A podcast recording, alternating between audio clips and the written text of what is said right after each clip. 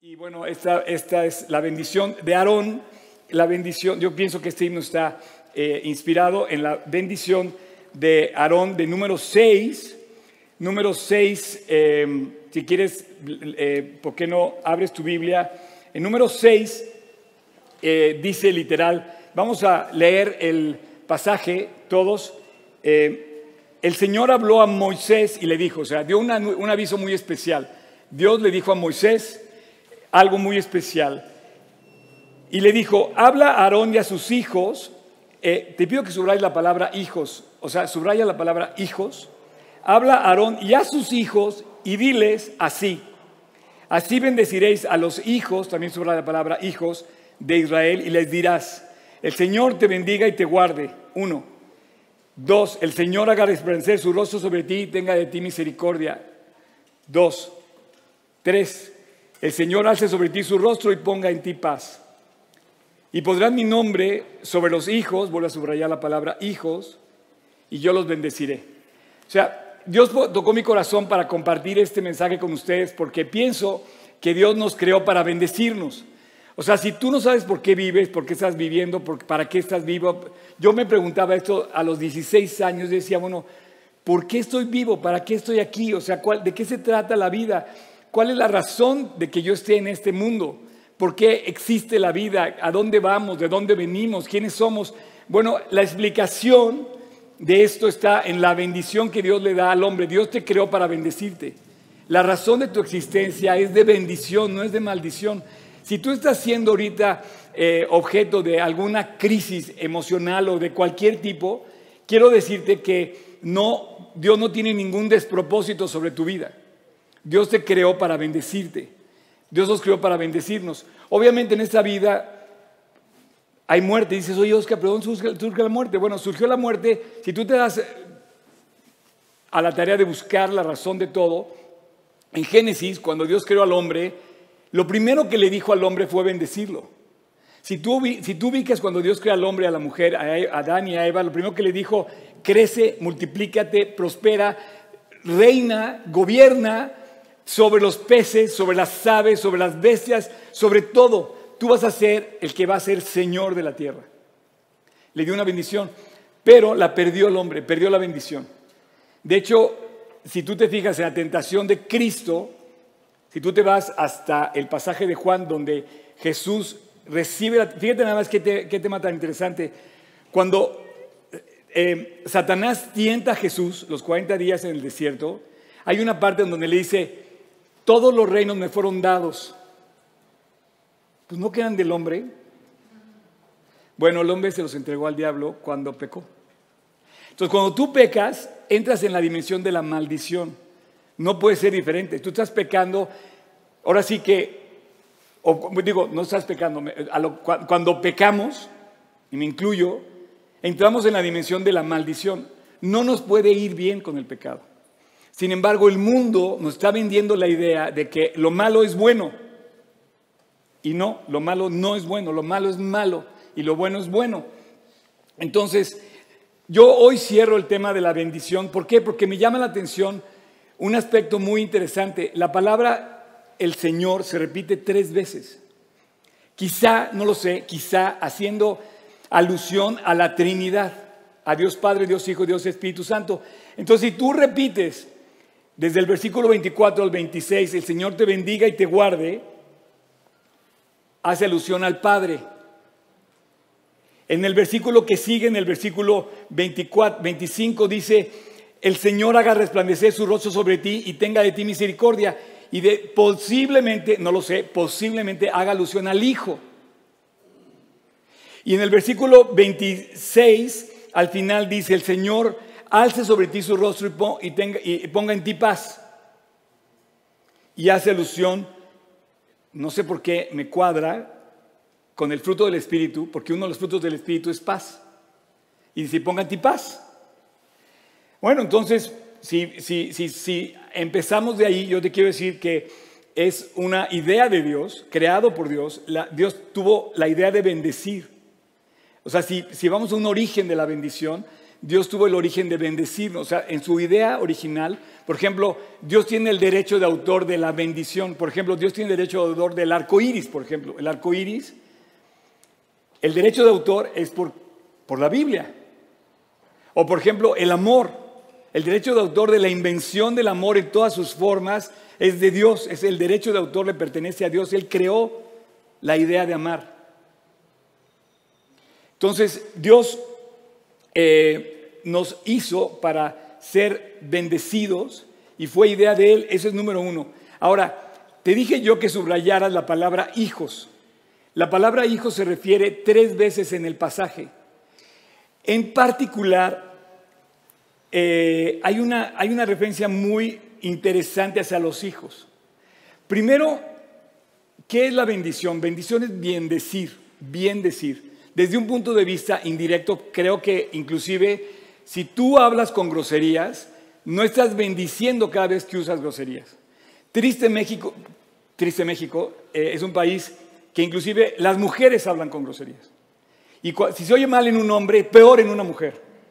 Entonces, no estás entrando en la dimensión de la bendición. Esa es mi perspectiva, eh, te lo comparto desde mi corazón. Yo no creo que hablar con groserías sea bien decir o bendecir, ¿no? Al contrario, es todo lo contrario. Entonces, lo que, lo que defino como bendición es eh, bien hablar, bien decir. Y esto me llama la atención porque particularmente con los hijos, con los hijos, quisiera que revisáramos cómo tratamos a nuestros hijos. ¿Los bien decimos? Los tratamos bien. El tema de los hijos, fíjate, en el versículo 23 dice, así le dirás a Aarón y a sus hijos. Y le dirás que bendigan a los hijos de Israel. Y en el versículo 27 dice, y pondrán mi nombre sobre los hijos. O sea, tú debes de poner tu manto de protección sobre tus hijos y bendecirlos. Bendecirlos en su entrada, bendecirlos en su salida, bendecirlos cuando se casen, cuando compren casa, cuando tengan trabajo, cuando se reciban de la escuela. Tienes, a bien bendecirlos. La autoestima de cada uno de nosotros está relacionada directamente con la opinión que tienen nuestros padres sobre nosotros. Es un error que tú le digas a un hijo, eres un mentiroso. No, el niño no es un mentiroso. A lo mejor dijo una mentira, pero tú lo estás maldiciendo, diciéndole, tachándolo ya, condenándolo ya de que es un mentiroso. O un travieso. No, no, no hagas travesuras. Es muy diferente a que le digas que es, que es un travieso. O sea, tú ya lo catalogaste en la travesura o en la mentira, cuando bien pudo haber cometido una, una mentira, pero es muy diferente. Entonces yo pienso que el éxito en la vida de cada ser humano depende de cómo los padres opinaban de nosotros. Entonces yo te pido que tú les digas a tus hijos lo que les dijo mm, eh, Dios a que le dijera a los hijos de Aarón de Israel, bendícelos. Ahora no quiere decir que solapes lo que está mal, tú tienes que corregirlos pero corrígelos con bendición, con amor. Es increíble, la Biblia dice que corrijas a tu hijo y que lo corrijas con bendición, que lo corrijas con amor, pero nunca te dice que lo dejes pasar, o sea, y que dejes que corra sobre la maldición. Entonces, yo sí creo que la autoestima de cada uno de nosotros está directamente relacionada que con qué opinión tienen nuestros papás, particularmente nuestro papá, de nosotros. No sé si seas igual que, yo, ser humano de carne y hueso, pero lo que pensaba mi papá de mí era lo que más me interesaba. Cuando yo terminé y obtuve mi título, que me recibí en el ITAM, este, y terminé mi carrera, lo único que quería hacer con mi título es dárselo a mi papá. Era lo único que me interesaba, yo no quería hacer nada, es más, yo jamás ejercí mi título. Pero sí quería tener mi título, quería honrar a mi papá y quería que mi papá se sintiera orgulloso de mí. Entonces, este tema de la bendición, yo te pido, sobre todo si tienes hijos, piensa que estás llamado a bendecir a tus hijos. Y, tú, y, tú tú, tu opinión les va a dar el autoestima que sigan y que aunque los corrijas, los puedes corregir con, con, con bendición. Ahora, Oscar, ¿cómo sé, cómo sé yo, papá o mamá, que estoy haciendo lo correcto, estoy bendiciendo a mis hijos en la bendición de Dios. Bueno, pregúntales, eh, o que alguien les pregunte, o pregúntales tú a tus hijos y diles, oye, ¿qué te preguntarían? O obsérvalos. Si alguien le pregunta a tus hijos, ¿qué opina tu papá de ti? Ahí vas a saber si lo estás bendiciendo. O sea, tu hijo debe saber que para ti él es, eres un, él es un campeón. Ok, comete errores como tú, como yo, como todos, pero tenemos que tener sobre nuestros hijos la bendición y que piensen y estarles taladrando en el cerebro que los amamos y que, y que verdaderamente eh, son bendecidos por nosotros. A veces que te colman la paciencia, estoy de acuerdo. Pero ahí es cuando tienes que tener cuidado y tienes que observar este tema muy claramente. Por lo tanto, tú te conviertes en un conducto de bendición. En primer lugar hacia tus hijos y en segundo lugar hacia, por ejemplo, mi caso. Yo tengo un problema, si alguien me ofende, va a ser un problema personal. Pero yo, yo tengo que bendecir a mi iglesia, a todos ustedes. Mi vida representa a muchas personas a las cuales tengo que cuidar y velar por ellas. A veces no lo puedo hacer, es más, cada vez lo puedo hacer menos porque cada vez son más personas y es más difícil. Pero en la medida que yo viva, yo tengo que moverme para bendecir y me he vuelto un conducto de bendición. Y si yo me desvío, voy a ser un conducto de maldición, igual que tú. Nada más que diferente escala. Por eso tenemos que orar por nuestros gobernantes, porque nuestros gobernantes gobiernan sobre millones de personas. Y por eso tenemos que orar y tenemos que tener el compromiso de pedirle a Dios que los ilumine, que los reprenda, que los acomode, que, los, que les ponga las cosas para que ellos sean de bendición, porque ellos pueden en una decisión desviarse como tú o yo, y en lugar de ser un conducto de bendición, ser un conducto equivocado. Entonces, este tema de la bendición es muy curioso porque aparte Dios lo pone y es la bendición de Aarón. Si tú le preguntas a un judío, les decía yo la semana pasada, porque este es, el tema, esta es la sesión 2 de la bendición que comenzamos con el Día de las Madres, que fue el tema de la semana pasada. Eh, pero si tú le preguntas a un judío sobre la bendición de Aarón, te va a contestar número 6 y te lo va a decir de memoria. Eh, yo casi me lo aprendo en hebreo, pero todavía no me lo sé. Pero cualquier judío te puede dar su bendición en hebreo porque esto es algo que ellos se han aprendido de memoria. Como todo el pasaje de la Biblia, tenemos que aprendernos la Biblia. Y entre más nos aprendamos la Biblia, más vamos a ser conducto de bendición. Pero este en particular debe ser un, canal de eh, comunicación muy importante en el que tenemos que llamados a bendecir. Ahora tú me puedes decir, oye Oscar, yo no tengo un hogar donde se hable bien, mi papá es un, está es un desastre, está todo desordenado, está todo desquebrajado. Bueno, comienza tú. Comienza tú a hacer ese conducto de bendición, a ser un recipiente de bendición y un conducto de bendición, porque finalmente, para terminar esta breve introducción, tú tienes que ser un, conducto de bendición, pero no puedes ser el conducto de bendición si no eres un depósito de bendición. Y esa bendición tiene que vivir en ti, tú tienes que estar, tú tienes que estar eh, lleno de Dios o lleno de esa bendición para poder compartir la bendición. O sea, yo no puedo dar 10 pesos si no los tengo en la bolsa.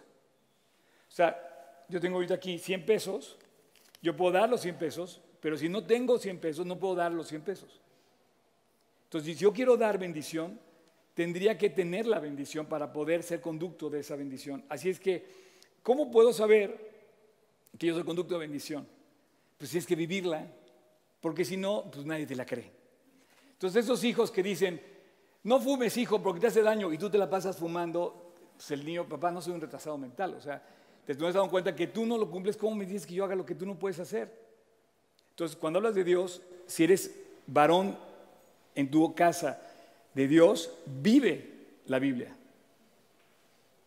Ora y cree en la oración. Lee y obedece lo que lees. Aplica lo que lees, porque si no, los hijos no te lo van a creer. Entonces, ¿cómo van a poder seguirte si tú no eres un depósito de bendición? Porque nadie te la va a creer. Entonces, tú quieres ser como un, canal de bendición y quieres bendecir. Bueno, pues tú tienes que ser justamente un, un depósito que tenga la bendición. Para poder yo bendecir a alguien, tengo que conocer a Cristo. ¿Cómo puedo bendecir a alguien? ¿Qué le voy a decir? En fin. Y bueno, vamos a empezar, vamos a hacer un desglose de las frases de esta bendición y las vamos a aplicar. Y les pido, esto no es un estudio, eh, em, esto es como, pienso que se acomoda la Trinidad. Y se los voy a contar, pero eh, se los quiero compartir, ¿no? Eh, el primer versículo dice, Dios te bendiga y te guarde. Y para mí, hablar que alguien te guarde y te bendiga tiene que ver con el Padre. O sea, cuando tu papá tomaba control de la situación en tu casa, pues ya, se sentías, ya, ya te sentías como, ok, mi papá se va a encargar de esto, ¿no? Entonces automáticamente el Padre, el Padre Celestial, nos, nos derrama su cuidado y su protección. Entonces, cuando Él dice, el Señor te bendiga y te guarde, habla de, de esa protección, de ese centinela, de ese proveedor, de ese cuidado que viene de, de Dios, Padre, sobre sus hijos. Él cuida. ¿Y de qué nos cuida? ¿De qué nos cuida? Dice, el Señor te bendiga y te guarde. ¿De qué? Del mal, del maligno, de nuestras propias emociones. ¿Tú te has dado cuenta que tu traidor más grande son tus emociones?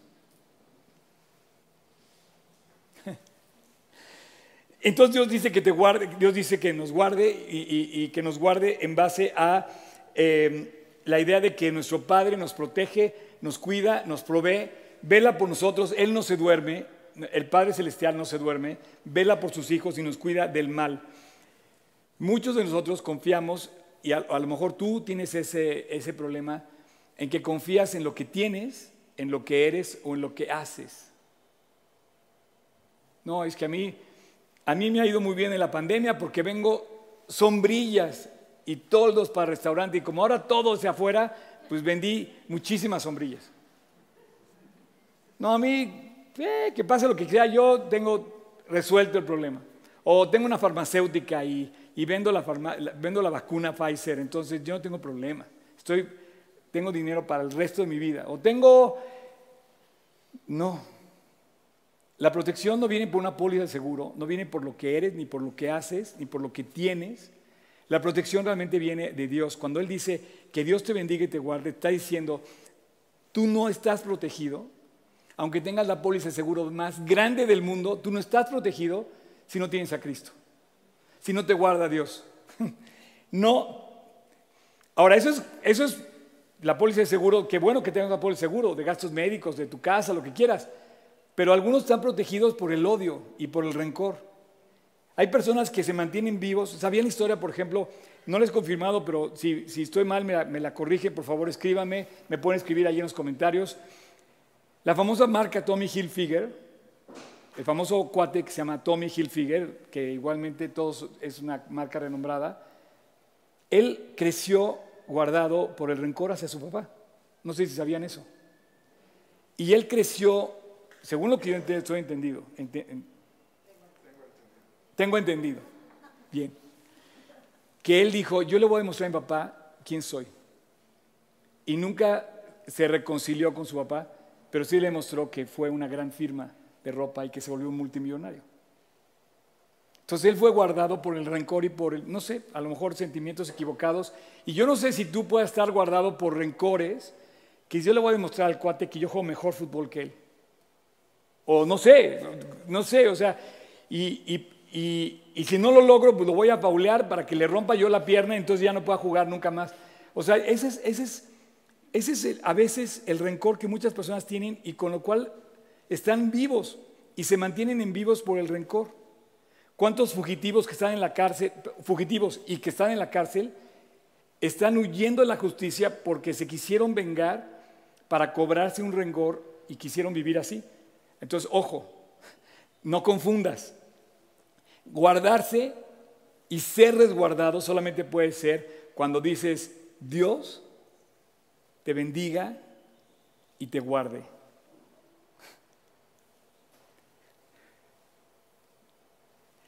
Versículo 24. Versículo 24. El Señor haga resplandecer su rostro sobre ti y tenga de ti misericordia. Wow. Para, para hablar de este tema me gustaría que nos fuéramos a Apocalipsis y leyéramos el capítulo 1 de Apocalipsis, versículo 16. Y dice, tenía en su diestra siete estrellas y en su boca salió una espada aguda de dos filos y su rostro era como el sol cuando resplandece en su fuerza. Entonces el versículo dice, el Señor haga resplandecer su rostro sobre ti y tenga de ti misericordia. Yo pienso que esto habla del Hijo, que brilla como el sol, su rostro es como el sol, que brilla y que resplandece en el Calvario, cuando volteamos a ver su rostro desfigurado, pero a la vez lleno de amor por el ser humano y dice, consumado es, Padre, en tu mano se comiendo mi espíritu. Cuando volteaba a ver a la gente decía, perdónalos porque no saben lo que hace. Hubo siete frases que dijo Cristo en la cruz donde resplandeció su rostro sobre la humanidad. Hizo resplandecer su rostro sobre el mundo y lo que nos hizo básicamente fue ofrecernos en esa, en esa en esa eh, eh, escena, en ese ser que hizo de resplandecer su rostro, hizo lo que dice el versículo, tuvo misericordia del hombre, nos ofreció su perdón.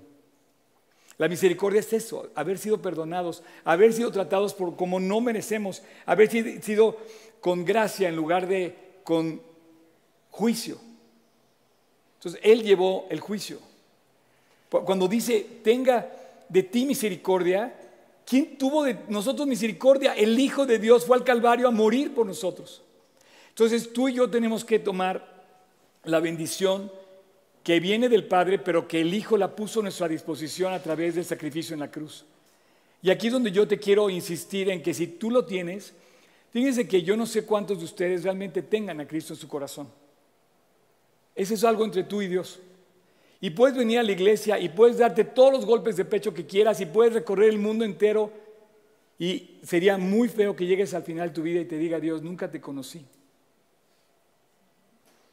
Cuando, tú, cuando, cuando oyes esta fase de Cristo que dice, nunca te conocí, ¿entiendes por qué dice, yo les comentaba la semana pasada, esto de, de ver el rostro de Dios? Se me hace bien hermoso cuando tú tienes, lo ves perfectamente aplicado cuando tú, lo ves en tus hijos, los que tienen hijos. Tú sabes cuando volteas a ver a tu hijo y haces contacto visual con tu hijo, ya saben si están metiéndose o no en terreno no autorizado. Pero ese contacto visual habla de la comunión que tú tienes con tus hijos, o que el hijo tiene con su padre o con su madre. Y nada más tiene que voltear a ver su rostro. Por eso dice, que el Señor haga resplandecer su rostro sobre ti. Eso habla de una compañería, de, una comunión con el Hijo.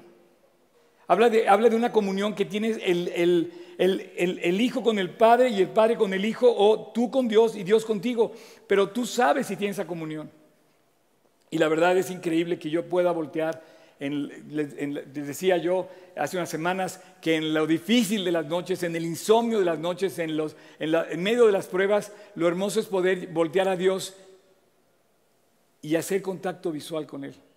Oye, ¿cómo puedo hacer contacto visual con Dios que, no, que nadie lo puede ver? Pues en comunión profunda con su Hijo. Haga resplandecer su rostro sobre ti y tenga de ti misericordia. Esta bendición está aplicada para todo aquel que la quiera tomar. Entonces yo te pido que en este momento guardes este, este como un pendiente en tu, en tu ser para el final de mi plática. Y tres, en el versículo 26 dice, y el Señor alce sobre ti su rostro y ponga en ti paz. Wow. Eh, hablar de paz en, en términos en términos eh, de lo que significa la palabra paz, eh, por ejemplo, si tú hablas de paz, ¿dónde, ¿dónde, puedes ir a comprar 10 mil pesos de paz, 5 mil pesos de paz, 50 mil pesos de paz? Oye, necesito mucha paz, ¿cómo consigo paz? Voy a Liverpool y compro paz. Voy a qué tienda consigo paz. Comprándome qué cosa tengo paz. Los judíos le llaman shalom. Shalom, te, saludan y shalom se despiden. Y shalom habla de paz. Pero hablar de paz en, en términos de la Biblia habla de uno de los frutos de la, del, del Espíritu. Por eso podía yo interpretar que en este tercer versículo, desglosando las frases, se refiere a la persona del Espíritu Santo. Ya vimos Dios Padre, Dios Hijo, Dios Espíritu Santo. Dice, literal, dice, el Señor alce sobre ti su rostro y ponga en ti paz. Ahora, la paz no solamente es sacar la bandera de cese al fuego, ¿no? Ya no voy a pelear contigo. Ya cesaron las hostilidades. No, la paz habla de una completa integridad, satisfacción, realización del interior, en donde verdaderamente vivas en, en paz. Completamente en paz. Shalom. Y bueno, curiosamente todas las epístolas de Pablo, todas, les dice paz. Mira, vamos a agarrar, por ejemplo, eh, vamos a agarrar la primera que agarré. Dice, Pablo, apóstol de Jesucristo, por la voluntad de Dios, a los santos y fieles en Cristo que están en Éfeso. Gracia y paz. Pablo escogió este tema como el, el telón para abrir sus cartas y siempre lo menciona. Shalom, que tengas paz. Ojalá que tú me estás escuchando, tengas paz. Ojalá que tú me estás diciendo, yo digas, disfruto de paz. ¿Sabes lo que es disfrutar de paz? Esa paz irresistible, esa paz incomovible, esa paz inquebrantable. Claro, hay veces que vienen dolores y, y cosas fuertes en nuestra vida. Hay veces que suceden cosas que nos roban o nos pretenden robar la paz. Pero finalmente dice, mi paz os dejo, mi paz os doy. Y lo que Dios da, no lo quita. Dios lo da, porque Él es el rey de paz, el príncipe de paz, el Mesías prometido, el que va a traer paz. Eh, una de las cosas que vamos a ver ahora en acontecer y todo lo que está pasando en Medio Oriente es el famoso conflicto Israel-Palestina. ¿Y dónde está la paz? La paz está en el Mesías que trae paz. Y bueno, quiero cerrar con este versículo de Apocalipsis 22. Es uno de los versículos finales de la Biblia. En el versículo 3 del capítulo 22 de, de Apocalipsis dice, y no habrá más maldición. Y el trono de Dios y el trono de Cordero estará en ella y sus siervos le servirán. Ya no habrá más maldición.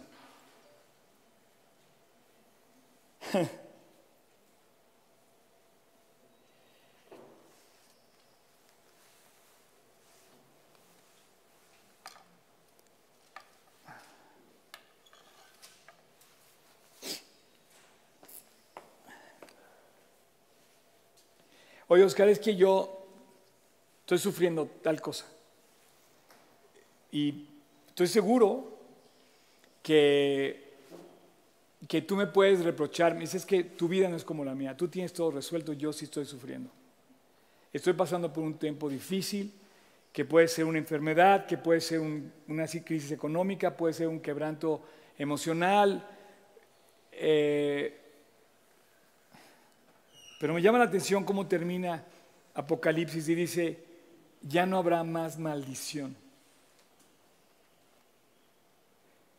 Empezó así la Biblia. Empezó con bendición. ¿En dónde te perdiste? Tú. ¿En dónde quedó tu vida?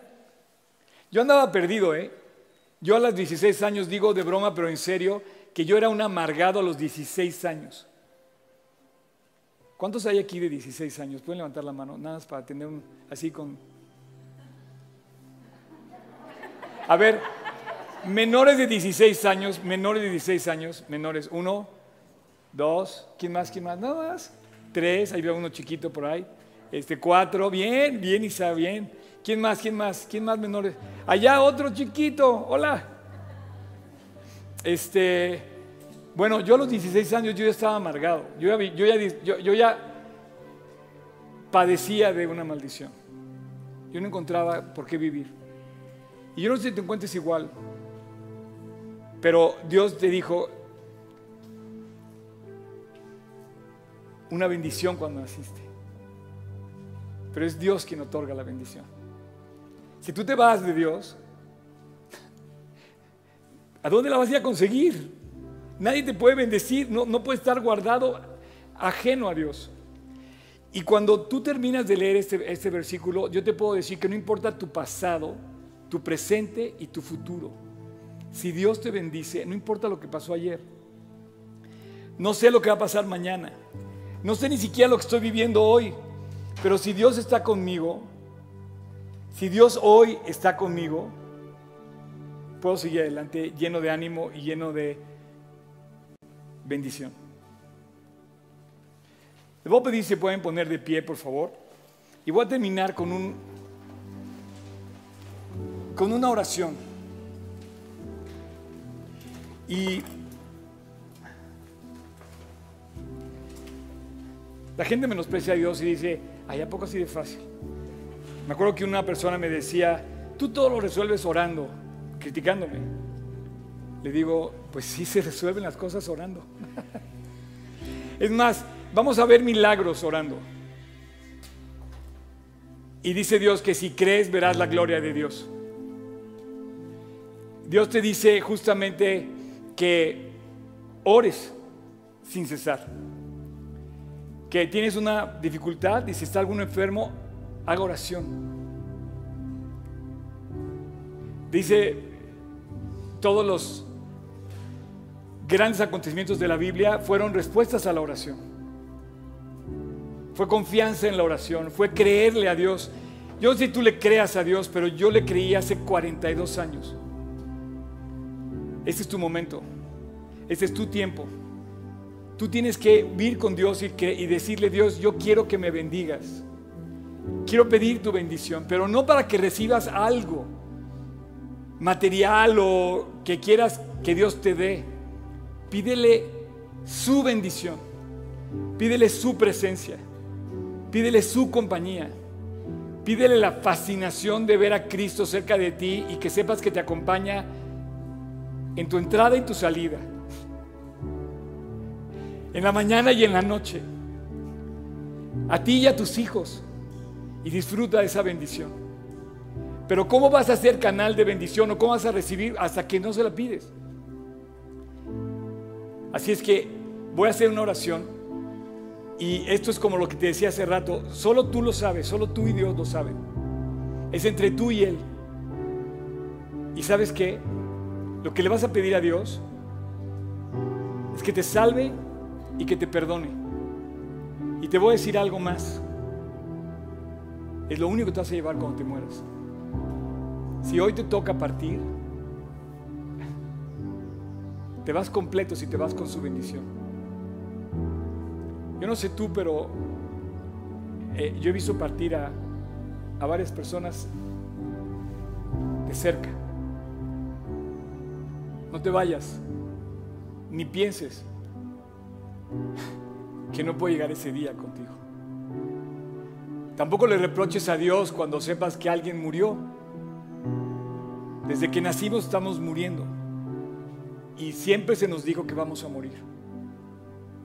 Pero dice la Biblia que de tal manera amó Dios al mundo que dio a su Hijo en la cruz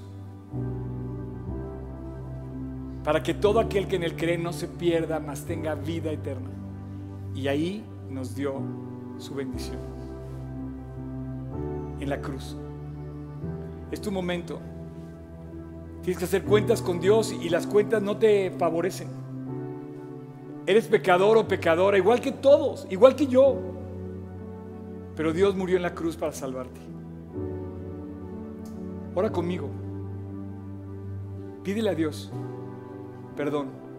Reconcíliate con Dios, reconoce tus faltas. Cierra tus ojos, inclina tu rostro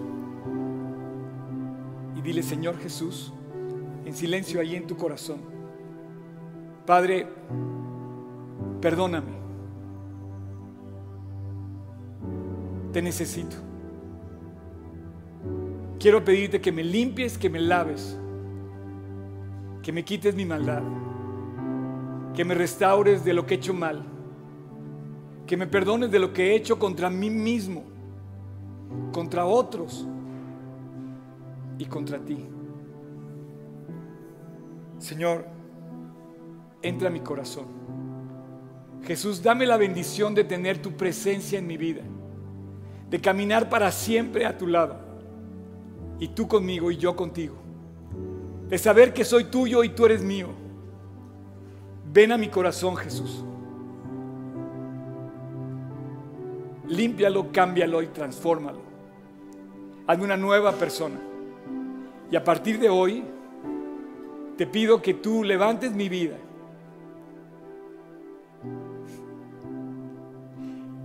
Y camine yo contigo todos los días de mi vida. Quiero que tú me guíes y que seas mi Señor. Y el día de hoy te hago mi Salvador, el que murió por mí. Te lo pido en tu nombre, Jesús.